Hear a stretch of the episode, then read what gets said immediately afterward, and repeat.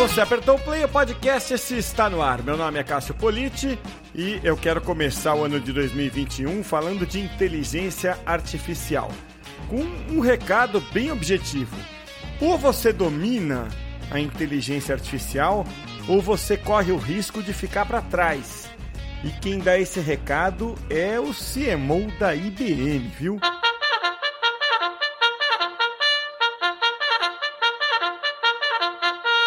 Na edição de hoje do podcast, eu tenho a imensa satisfação de receber o Marcelo Trevisani, CMO da IBM, professor de vários cursos e universidades pelo Brasil, passou por empresas também muito grandes antes de chegar à IBM, como Vivo, BRF, Tecnisa e algumas outras, e hoje está aí na IBM, que é uma empresa que eu me recuso a apresentar aqui, porque essas três letrinhas dispensam qualquer apresentação é, para qualquer pessoa minimamente antenada no mundo. Né? Se a pessoa acorda, é, é, escova os dentes e, e, e, acessa a internet, ela vai saber o que é IBM, então dispensa qualquer apresentação. Marcelo, é um grande prazer ter você aqui comigo hoje para esse bate-papo. Obrigado por aceitar o convite, Marcelo. Obrigado eu, Cássio. Um prazer estar com vocês aqui. É, espero que a nossa conversa seja bacana aí para a audiência de vocês. Ah, com certeza vai ser, Marcelo. E, bom, o papo hoje aqui é sobre inteligência artificial, né? É, que é, é, curioso, né? Bom, Marcelo, você, você adora esse tema, né? Você acho que respira isso.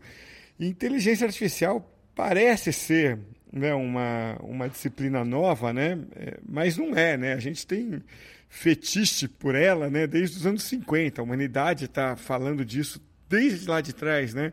É, o, o o cientista da computação americano, Arthur Samuel, né, ele definiu lá nos anos 50 a inteligência artificial como campo de estudo que dá aos computadores a habilidade de aprender sem que eles sejam explicitamente programados. Foi assim que ele disse. Né? Depois isso evoluiu mais. Né? O Tom Mitchell disse que um programa de computador é orientado a aprender a experiência, desempenhando tarefas e medindo performances. Né? Ficou uma coisa mais, acho que, próxima do que é hoje. Mas o que a gente vê, no fim das contas, é que as teorias vêm sendo discutidas há 70 anos, né? E a prática vem sendo aplicada também, acho que mais ou menos a esse tempo, né?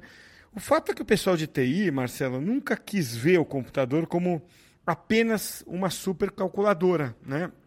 A ideia sempre foi talvez mais ver como um, um, assistente, não sei se um robô, né, alguma coisa assim. Então, acho que eu queria começar fazendo essa pergunta para você aí, que é, acho que uma das pessoas mais habilitadas no Brasil a falar, a falar de, de, de, inteligência artificial, entre outros temas. Né? A pergunta é até onde esse computador inteligente, é, mais parecido com um robô do que com uma supercalculadora, vai ajudar as empresas? Ele, ele vai pensar por nós, ele vai vender por nós, né? Como vai ser essa relação entre ser humano e esse, essa inteligência artificial num futuro próximo dentro do marketing, Marcelo? É, vou falar que o futuro é agora, né? É, e até, até provocando um pouco que muitos falavam do novo normal, o novo é agora também, né? A gente está na adaptação imediata do que está acontecendo. Né? Tudo que era tendência se tornou valor presente e isso é um ponto super importante para mencionar. O que eu sempre falo, é, Cássio, é que existem dois tipos de empresa. que estão sempre inovando e utilizando, por exemplo, a inteligência artificial, e as que estão fora do jogo e que não utilizam inteligência artificial uh, para os seus negócios. Né? Então, é, eu vejo que essa próxima década, que vai começar agora, né, que na verdade já começou em 2021, é, é a década que a gente fala do Human AI Collaboration, né? que é o conceito de as máquinas realmente automatizarem aí eh, todas as tarefas que eram, eram burocráticas dentro de uma empresa ou repetitivas, né? É, diminuindo riscos, diminuindo uh, custos, né? diminuindo prazos, né? E o profissional uh, que está trabalhando uh, com, com a gente, né, que está trabalhando não só na IBM, mas que as empresas que trabalham com a gente, já perceberam esse grande valor né, de realmente colocar a máquina ao seu favor. Né? Uh, e, e, e, com isso você consegue analisar grandes volumes de, de dados, entre outros pontos. Tem uma pesquisa muito do, do, nosso parceiro aqui, que é o IDC, né, que é o International Data Corporation, que prevê que até 2024, né, as empresas uh, que contarem com a inteligência artificial, vamos falar assim, nos, nos, seus processos, nas suas iniciativas, né, elas vão ser capazes de responder aos clientes, né, uh, concorrentes e reguladores e parceiros com 50% uh, de não só de exatidão, mas de velocidade né, do que as empresas que não usarem a inteligência artificial. Então isso muda muito o jogo. Né? Também essa mesma pesquisa que eu estou citando aqui para vocês, até 2025, né, as empresas que realmente utilizarem a inteligência artificial vão ter um aumento de 100% na sua produtividade e no conhecimento não só dos seus empregados, mas dos seus clientes. Né? Então, assim, imagina o quanto isso vai mudar para o marketing. Né? Imagina qual é a possibilidade que você realmente tem de utilizar a tecnologia. Eu falo que a soma de cloud, de inteligência artificial com automação né, e de dados, ela vai ser o que vai mudar o jogo das empresas a partir de agora. Né? Vai realmente entregar uma melhor experiência, vai fazer com que essas empresas consigam otimizar os seus custos e maximizar os seus ganhos em duas grandes frentes, tanto na questão de brand quanto na questão uh, de performance. Né? Então, uh, uh, esse, essa nova era, né, que eu, eu chamo aí de Human AI Collaboration, é, vai mudar o jogo e eu venho, né? A gente já falou um pouquinho disso, né? Antes de começar aqui a gravação do podcast, mas gosto de citar que eu venho estudando muito a questão de inteligência artificial porque isso vai mudar a maneira como eu lidero os times, né? Como é que eu atuo junto com a máquina e mais do que isso, né? Como é que essa máquina me ajuda a ser mais inteligente para poder tomar melhores decisões. Pois é, o cloud que você citou, citou né? O cloud computing é, parece que é o, o, o game changer aí, né? Outro dia você me falava que só 4% das empresas usam inteligência artificial, né? Para valer. É, não sei se é da mesma pesquisa do IDC ou se é alguma não, outra não, fonte. É uma, é uma fonte nossa e 4% do mundo usa o potencial da inteligência artificial. Só 4%. Então imagina a possibilidade que você pois... tem a partir de agora. Pois é, se você é, disser em algum momento que tem 20% usando ainda, não é nada no mercado, já aumentou cinco vezes, né? Quer dizer, então vai voar muito, é, quer dizer, vai crescer muito ainda em, em muito pouco tempo, né? É, no, ano, no ano retrasado, em 2019, eu assisti uma palestra em, nos Estados Unidos do Chris Penn. Ele não é um cara famoso, mas ele é um cara muito é, é, aprofundado né, no, no, tema, um pesquisador, cientista de dados né, da, de uma empresa chamada Trust Insights. Né? E ele disse uma coisa interessante ali, Marcelo. Ele falou que quando as startups vão ali no Vale do Silício é, buscar investimento, né, é, elas dizem que tem inteligência artificial, mas não tem. Né? E, e aí, muitas vezes, os investidores, eles trucam ali para saber se a, se a empresa é, realmente está usando inteligência artificial ou só está tentando impressionar, né, ao dizer isso, que tem inteligência artificial. Eles fazem a seguinte pergunta né, na hora de trucar. Falam assim, ó, vocês têm engenheiros no time de vocês, de desenvolvimento? É, se o cara não tem, se a startup não tem engenheiros trabalhando, o investidor já desconfia que é papo furado. Né? Fala assim, pô, esse cara está só querendo impressionar aqui. Né? E aí você agora traz essa informação que complementa e bate com o que o Chris Penn falou aquele dia, né? É de que pô, o, o cloud computing é a, a, a, a, talvez a grande, né, o, o, a ponte né, entre esse status quo que a gente está hoje e essa nova realidade ali desses 4% virarem 20, 50 ou algum número melhor do que esse. E o, o que me chama a atenção aqui, Marcelo, assim, cloud computing não devia ser uma coisa fácil de implementar? Qual é a barreira para esses 4%, 4% estarem só em 4%? O que acontece para a gente estar com um número tão baixo?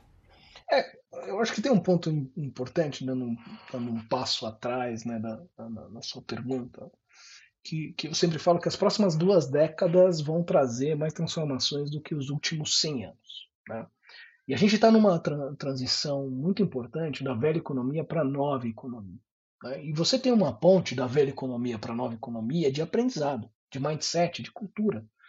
Uh, Vide o que aconteceu, por exemplo, quando você usava a máquina de datilografar para trabalhar, depois pra, passando para os computadores, né? A, né? da chaminé. Eu, eu, brinco que eu falo que é a era da chaminé para a era da nuvem. Né?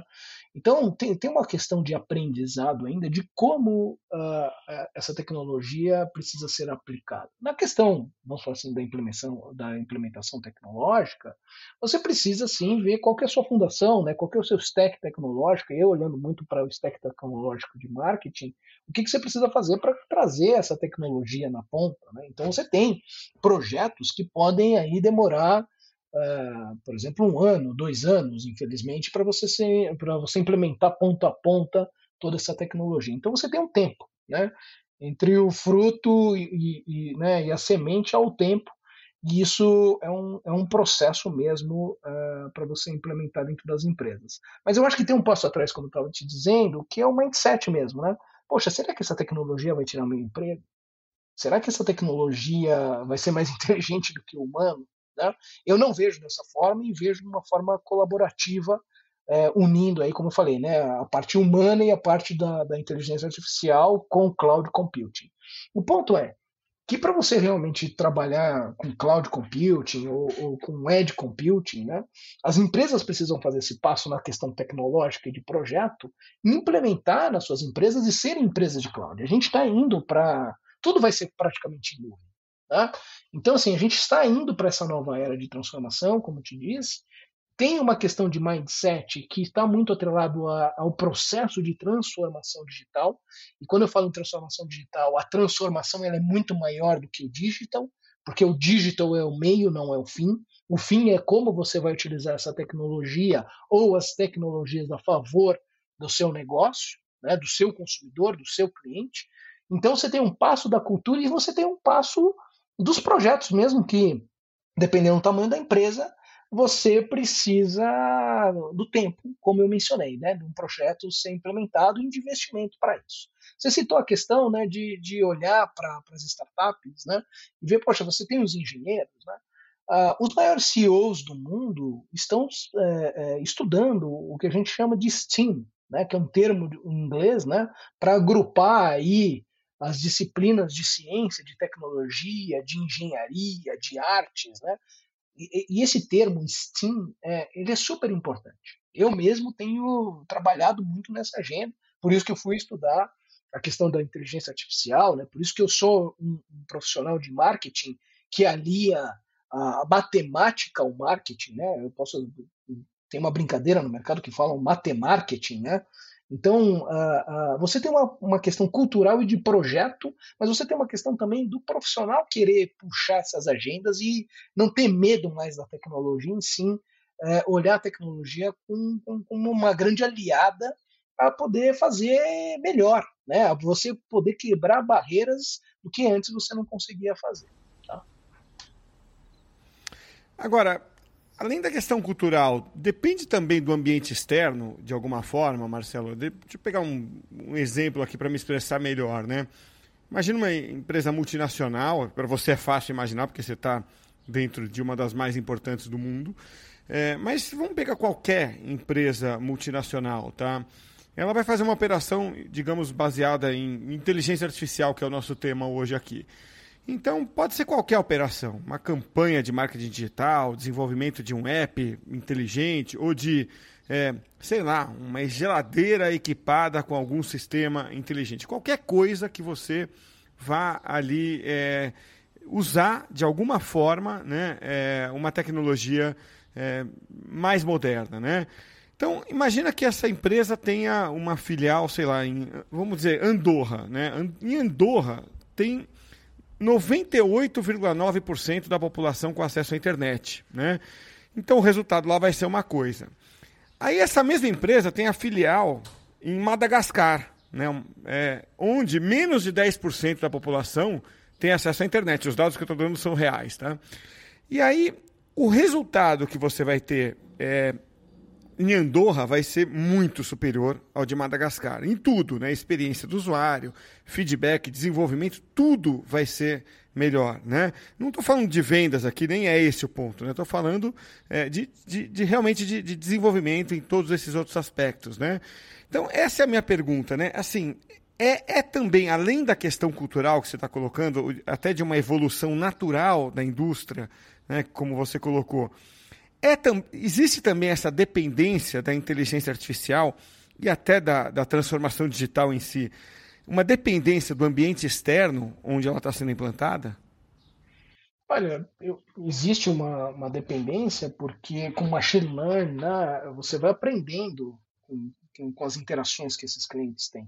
Né? Então, esse eu acho que é uma primeira dependência que a gente pode citar. Quanto você mais usa, mais inteligente essa máquina vai ficando. E você, agora, por exemplo, falando de Watson, né, do nosso lado da, da, da IBM aqui, o Watson cada vez mais está humanizado. Né? Por exemplo, a gente tem vários cases com várias marcas, como a Magalu, e, e a Magalu hoje responde, responde para você de uma forma muito mais humanizada, né? não é um robô. Você não sente que tem um robô conversando com você. Né? Então, em várias pesquisas, inclusive com esses clientes, a gente percebe que eles preferem, às vezes, até ser atendido pelo, pelo, pela essa inteligência artificial via bots, né? Uh, uh, do que às vezes até humano, ela consegue ser mais assertiva nessa linguagem. Mas, olhando a macroeconomia, né, esse é um movimento que, que, por exemplo, se eu tenho uma empresa lá em Andorra, como você citou, e começo a usar a inteligência artificial, né, uh, os concorrentes vão ver isso. Né? E os concorrentes vão olhar para essa macroeconomia, vão olhar para movimentos de outras empresas e vão falar: opa, por que não? Né? O que, que eu ganho com isso? Né? Falando uma linguagem bem simples, né? qual que é a vantagem que a Maria leva aqui de a gente utilizar essa tecnologia? E com isso, uma vai puxando a outra, né? a corda vai, vai, vai puxando e essas empresas vão cada vez mais se digitalizando. Fazendo um paralelo bem, bem bobo aqui. Eu lembro quando algumas empresas começaram a utilizar as redes sociais a, a favor da empresa, do negócio. Né? Isso lá 12 anos atrás, né, com Orkut, né? Estou falando lá no começo. E, e, e, também isso foi um fio da meada para que essas empresas começassem. Hoje é natural que todas as empresas tenham eh, as redes sociais como um canal não só de atendimento, mas de serviço, de, de, de venda. Né? E eu vejo que a inteligência artificial vai ser uma fundação para essa empresa ser mais inteligente, para os funcionários serem mais inteligentes, né? para tomadas de decisão, né? para o atendimento e customização e personalização em massa. Colocando esse ponto aqui, que eu acho super importante falar, é que o meio digital permite você falar one-on-one e um one-on-one em massa com várias pessoas, personalizando essa comunicação em massa diferentemente de todos os outros meios. E isso potencializa, né? E para você fazer isso, você precisa sim da cloud e você precisa sim da inteligência artificial. Então, eu vejo como um caminho sem volta a utilização dessas tecnologias e principalmente para as empresas que querem fazer a tão famosa transformação digital. Esse meio, essa tecnologia cloud, inteligência artificial e dados é, é a soma e a equação mais poderosa uh, para você, vamos falar assim, ser inteligente e conseguir ter a sua marca onipresente, uh, customizando, personalizando e, e atendendo o seu consumidor. Marcelo, ela é poderosa, mas ela não é simples, né? É, é, é, complexa, né? Então não, não é alguma coisa que a gente aprende na escola, né? E a gente chega e aplica. Nem, nem na faculdade de marketing, nem no MBA a gente aprende todas essas disciplinas, né? Que você hoje domina bem, né? É, e, e, a gente gosta de falar, conversar, a gente tem que ir, ir buscar esse conhecimento é, por conta própria, né? É, e, e, fora o conhecimento que você vai adquirindo na, na, na experiência prática, né?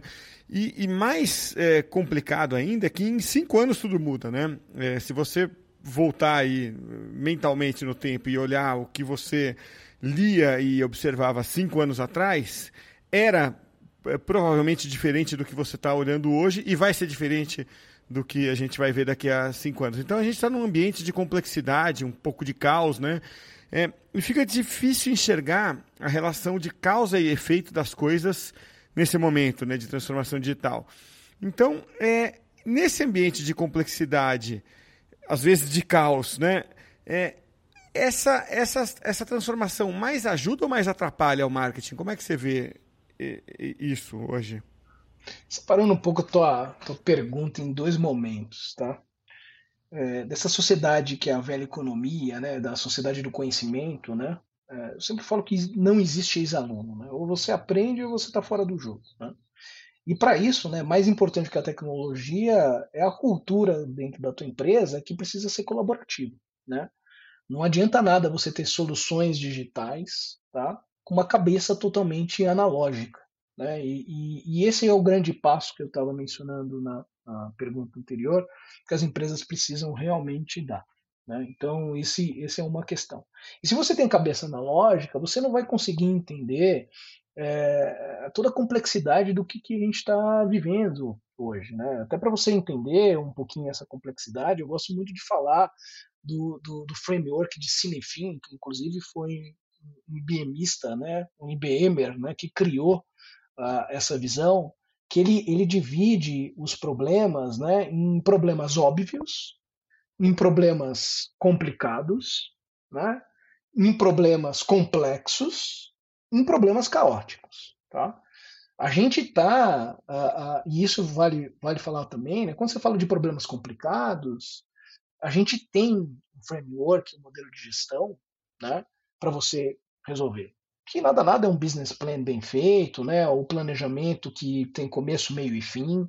Né? Quando você vai para problemas complexos, que tem começo, meio e não tem fim, esse, esse framework já te dá algumas formas ou pelo menos perguntas que você deve fazer para você trabalhar.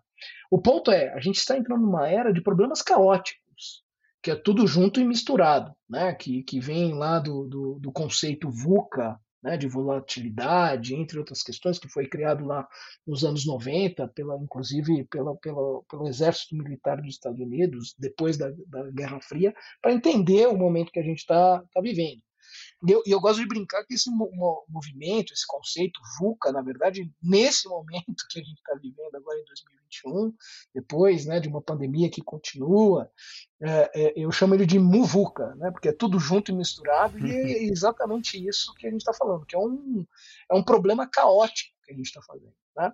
E se você não tiver um planejamento, né, se você não tiver uma gestão, uma cultura colaborativa real, um planejamento leve, que, que é feito realmente para mudar. É engraçado você falar isso, né? Porque antes a gente falava de um planejamento de cinco anos, de seis anos, de três anos. Não, estou falando de um planejamento para mudar a semana. Quantas vezes eu começo no marketing pensando que a semana e o sprint vai ser de uma forma, e pelas interações, pelo novos entrantes, pela concorrência, pelo mercado, eu tenho que mudar. A gente viu isso na pandemia, né? Não, não, não ficou de pé nenhum business plan 2020. A gente planejou, fez plano e, e teve que se adaptar na chegada, infelizmente, numa pandemia aqui no Brasil. Então, esse é o um movimento caótico. Então, você precisa ter uma, realmente uma cultura que permite que você seja leve o suficiente para mudar, colaborativo o suficiente para sempre aprender, como eu falei, não existe ex-aluno, e que consiga minimamente olhar o amanhã, e eu estou sendo literal aqui, o amanhã dentro de um cenário de um problema caótico. Então, esse framework te dá algumas vias de como tentar solucionar problemas caóticos que a gente está vivendo.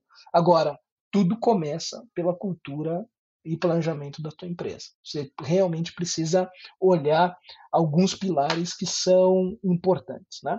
Eu gosto de citar uh, também a questão da, da, do antifrágil, né, que o Taleb fala muito, né? Que é, não adianta você só ter uma cultura uh, colaborativa, né? Mas você precisa ser adaptável, né? Você precisa se adaptar dentro desse contexto, né? Dentro dessa velha, velha, é, é, velha não, né? Dentro dessa nova economia, né? De que a gente passou da velha economia para a nova economia. Então, se você não tiver isso, você não vai conseguir navegar nesses momentos e nesses, nesse cenário, nesse contexto de problemas caóticos que a gente está.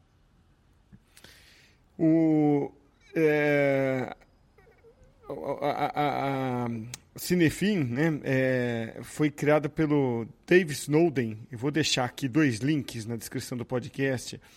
Eu não conhecia, né? É, foi você que me incentivou no, no, no nosso papo aí anterior, que não está no ar, né?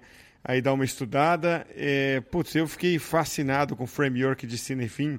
Aliás, é, tem o um vídeo de 2010 do Sim. Dave Snowden, que é o criador, né? É, e ele explica o conceito de um jeito é, muito simples, né? O conceito é simples, né? É, o que ele coloca dentro do conceito é quando você vai aplicar é que você trabalha, vai trabalhar com, né, com temas complexos, né? É, mas o conceito é muito simples e, e, e gostoso de, de, olhar. E não sei se você lembra, quando você deve ter visto o vídeo, que o nome Cinefim é, é um nome galês, né? E significa habitar ao qual você nunca vai pertencer. Né? Eu achei muito curiosa a escolha do nome dele né, para isso, porque é, é, isso aí, né? Você, é, hoje em dia, né, mais ou menos como você é, entrar ali numa, né, numa, numa selva, né? Assim, e é uma grande ilusão você achar que você vai é, seguir um caminho ali com do simples, né? Como está tá, tá no framework, né? É, que você é, coloca uma, né, uma, um input A e recebe um output B de um jeito muito simples, como já foi um dia na economia, né?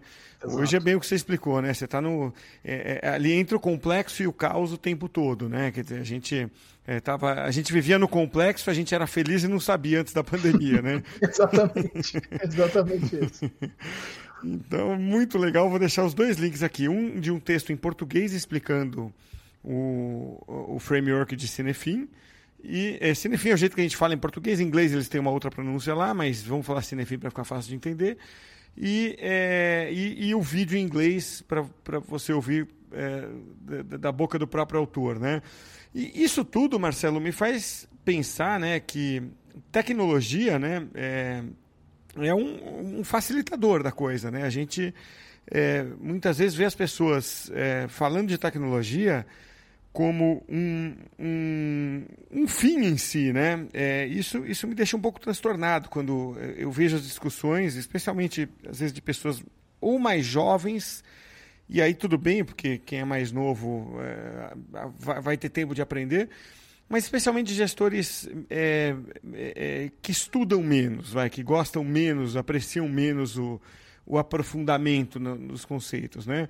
É, a, a, tecnologia ela não tinha que ser vista é, como, como um, um, uma ferramenta. Né? Assim, a gente está aqui falando de todas é, essas estrelas agora da transformação digital.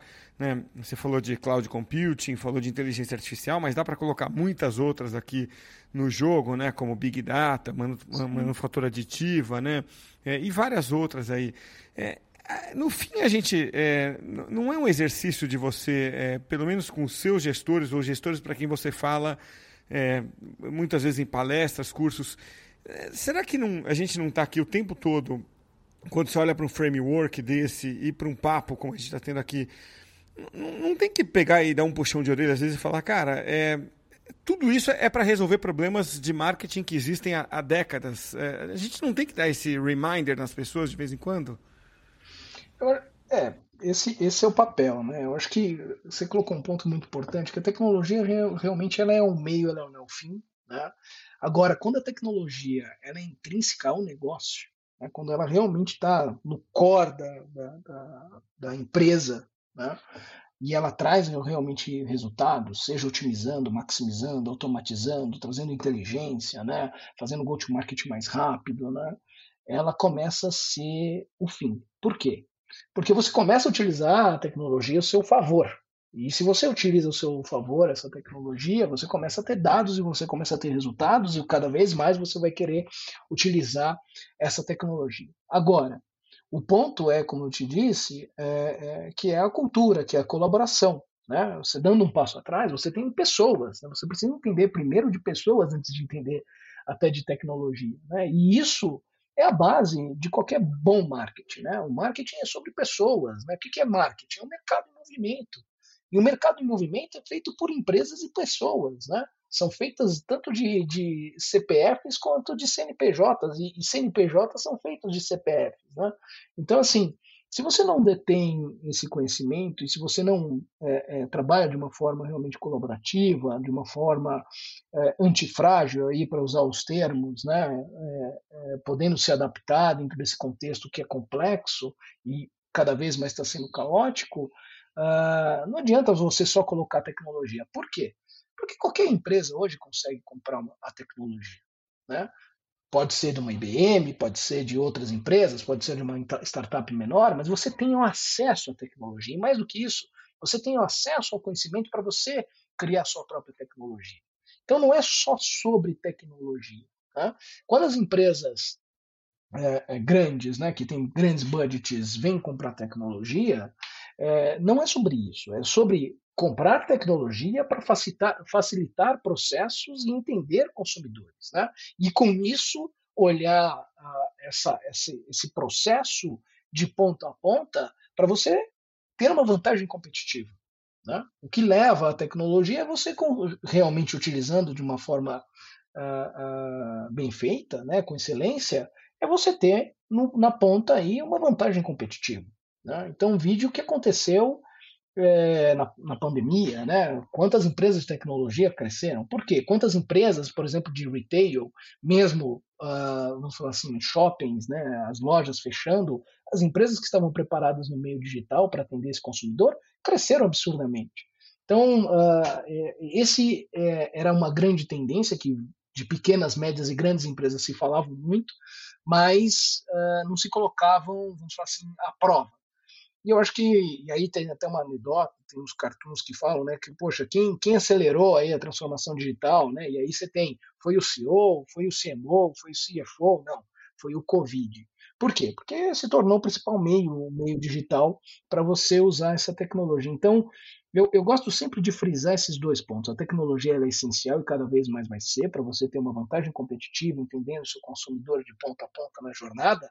Porém, não adianta nada tecnologia se você não tiver uma cultura, se você não tiver processo, se você não tiver uma forma de realmente trazer seu time para trabalhar em conjunto. Né? E isso é um ponto importante, porque, respondendo aquela última pergunta, né, falando do, do framework de Cinefim, né, a gente está vivendo num mundo caótico. Né? Então, nenhum saber detém todo o conhecimento. A soma dos saberes, a soma dessa inteligência, vai fazer com que você consiga resolver problemas caóticos ou pelo menos se adaptar rapidamente a problemas caóticos. Né? Então, aí que está a mágica. E aí a tecnologia vai ser o grande enabler, como você citou. Para a gente fechar aqui, Marcelo, você, é, como CMO da IBM, é, enxerga que um gestor de marketing precisa estar tá ligado nesses, é, nessas tecnologias, né, como você acabou de, de, de citar, né, ou de listar. Nesse grupo entram uh, muitas tecnologias hoje, a gente falou de, de, de, algumas delas aqui, eu listei outras aqui, né?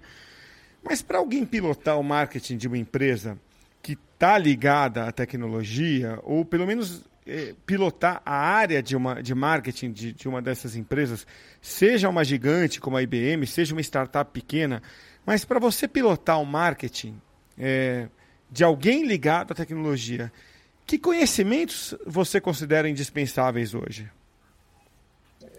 Eu acho que tem, tem falando um pouco de habilidades aqui, né, dividindo aí hard e soft skills. Né?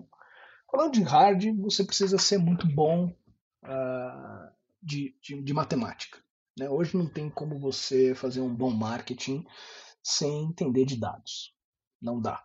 Né? Você realmente precisa entender de dados e você precisa realmente saber aí, é, não só mexer em planilhas, né, mas é, usar ferramentas de, de análise analíticas para entender o teu consumidor.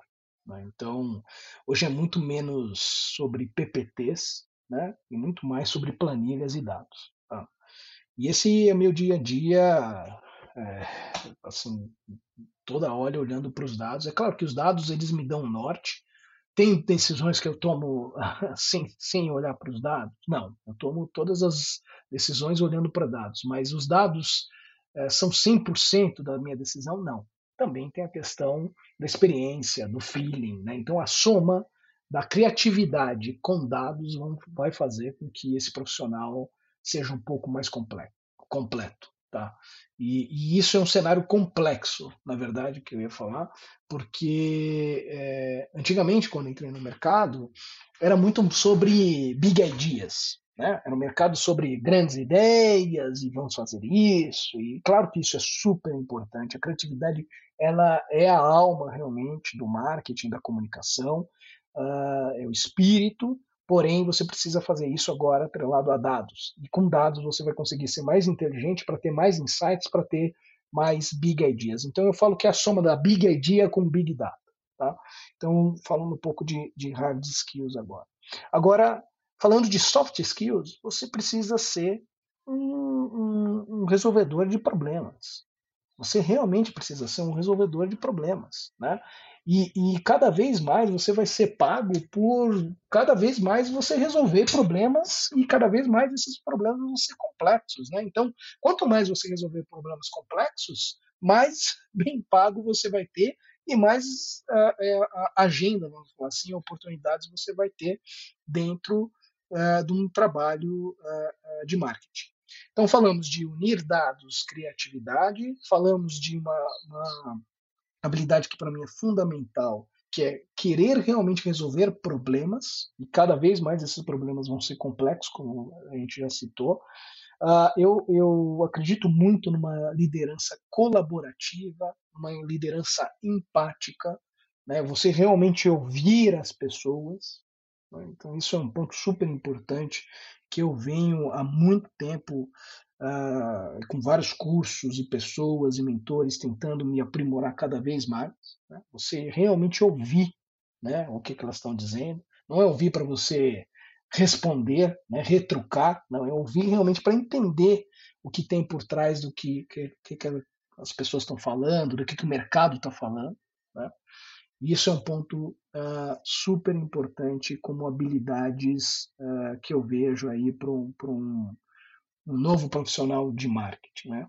Aliás, até estou escrevendo um artigo sobre isso, depois quando sair eu compartilho com vocês aqui também, que é um artigo de que dá, vamos falar assim, alguns aprendizados que eu tive aí nos 20 anos trabalhando com marketing, com branding, com digital, com tecnologia, para um novo profissional que está entrando no mercado. Né? Então, dando um spoiler aqui, mas depois compartilho com vocês esse artigo, porque eu, eu tentei, nesse artigo, sintetizar um pouco dessas habilidades que eu tive e que, para mim, eu vejo como fundamentais para um, um, um bom, vamos dizer assim, marqueteiro.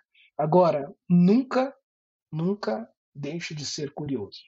Né? Curiosidade uh, nesse mercado é fundamental. Né?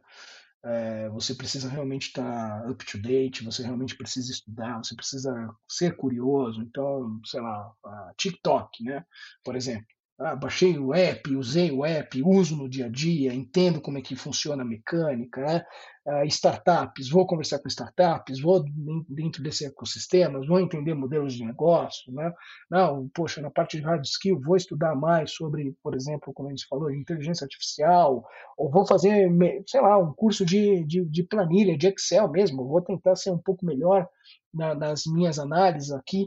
Então, assim, você tem que ser curioso. Acho que é a base fundamental. Eu sempre falo para o meu time uma frase que para mim é super importante, que eu aprendi com um grande profissional de mercado, em marketing, que fala o seguinte: eu não quero a faca, eu não quero o queijo, eu quero a fome. Então, eu acho que essa é uma habilidade fundamental para esse profissional uh, de marketing ter hoje. Muito legal ouvir isso, é um recado que eu vou enfatizar, passar adiante. É, alguns deles, né, são, que são valores que você está transmitindo, Marcelo. É, essa coisa da curiosidade é, me preocupa um pouco ver tanta gente é, sem ela, mas principalmente essa parte da descobri do descobridor de, de soluções. Eu estava dando um Google aqui ver se eu encontrava é, de quem eu ouvi isso, né? É, eu não sei, assim, desculpa pela, pelas referências que eu vou citar aqui, que eu não lembro se foi a Luísa Trajano ou o Peter Drucker. Olha, olha para onde eu fui, mas de qualquer jeito são duas mentes brilhantes ali, né? Mas foi de alguém ali que eu ouvi numa palestra, que eu lembro até que uma menina que trabalhava comigo, de quem eu gosto muito até hoje, eu, é, eu pensei nela na hora, né? Assim, é, é, que ela, a frase é a seguinte: é, tenha na sua equipe descobridores de soluções, porque é, de descobridor de problema o mundo está cheio, né? É, então, e, e, na hora eu pensei nisso, porque era uma, é, é essa menina, é, é, ela era muito proativa nesse sentido, entendeu? Assim, quando pintava a crise ali, ela não se abalava muito, né? Não se abala muito, ela é assim até hoje, né? ela, pô, já, vamos, vamos encontrar a solução aí, né? É, e, e, essa é uma característica que às vezes falta, né? É porque, porque normalmente as pessoas focam muito no problema, né? É. Não na solução. Né? Então, isso, isso é até um princípio Lean, né? Do, da gestão Lean, né? Não foque no problema, foque na solução, porque se você focar no problema, você vai se afundar. Então, como é que eu resolvo aquele problema? Né? Como é que eu entendo aquele problema? Entendo o cenário macro, micro, né? contexto, e como é que eu entendo o que, que o consumidor quer para resolver. E aí vai ter as hipóteses, né? Hoje a agenda de marketing está muito mais próxima de uma agenda praticamente de um cientista, né? Você experimenta, você testa hipóteses, né? Você tem dados para testar hipóteses, né? Não é mais só a, big idea, como falei, ah, foi uma grande campanha, mas aí, mexeu o ponteiro realmente do negócio, fez a empresa crescer, né? Então a, a tecnologia vem é, de frente para nos ajudar nesse sentido. E o que eu vejo como um grande, grande pronto, uh, Cássio, é os CMOs, né, os diretores de marketing, os VPs de marketing, o time de marketing como um todo, ele precisa ter essa veia de resolver problemas que cada vez mais vão ser complexos, mas mais do que isso, de uma forma inteligente, colaborativa, engajada né, colocando realmente o consumidor no centro dessas decisões, né, de realmente entender com empatia e ouvir muito bem o que, que o teu consumidor precisa, mas mais do que tudo isso que eu disse, é que você precisa, como marketing, mexer o ponteiro do negócio realmente ter um impacto no negócio. Né? Então não é fazer uma campanha, né, uma ação de PR, seja uma mala direta, um e-mail marketing, não.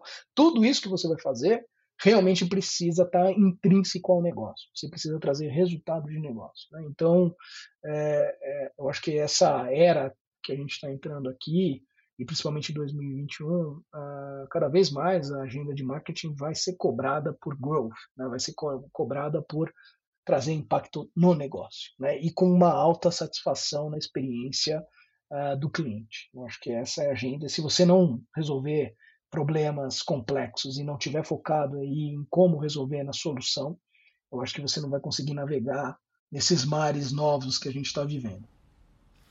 Marcelo, eu quero te agradecer muito por bater esse papo aqui.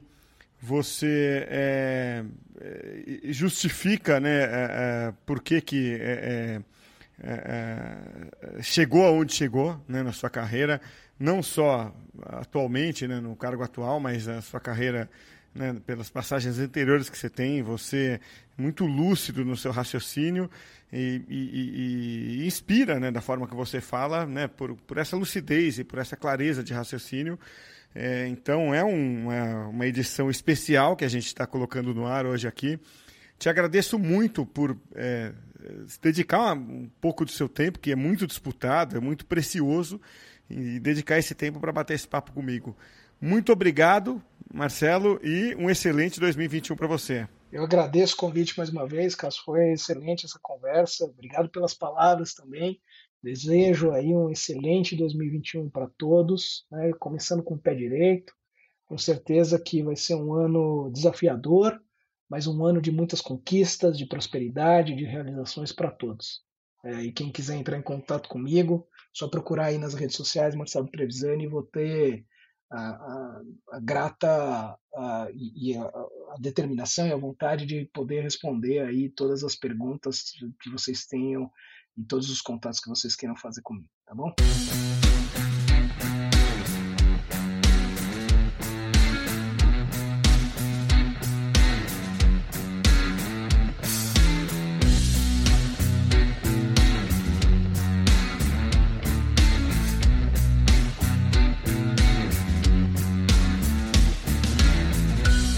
Vamos então aqui para o primeiro insight de 2021.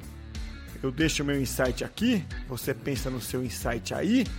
Lembrando que o podcast de hoje é oferecido pela sua TV, a TV corporativa que permite que você atualize todo o seu conteúdo de forma ágil e simplificada. Acesse aí suatv.com.br para saber mais.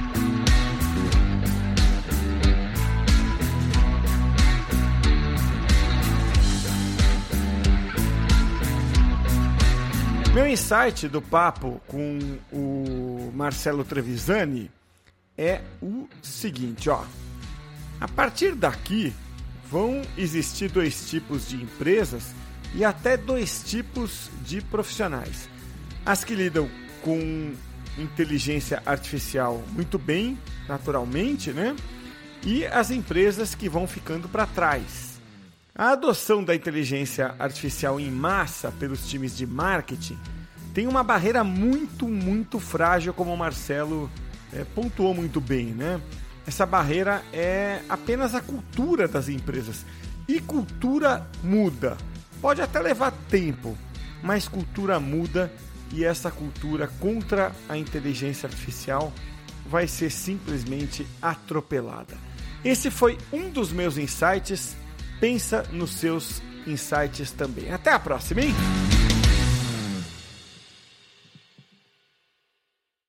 For confidence in your financial plan, look for a CFP professional. When your financial advisor earns the CFP certification, it means he or she is trained to provide ethical financial planning across a holistic range of topics, from retirement and investing to taxes and estate planning, all in your best interest. So, with a CFP professional, you'll feel confident in your financial plan today and tomorrow. Three letters do make a difference. Visit letsmakeaplan.org to find your CFP professional.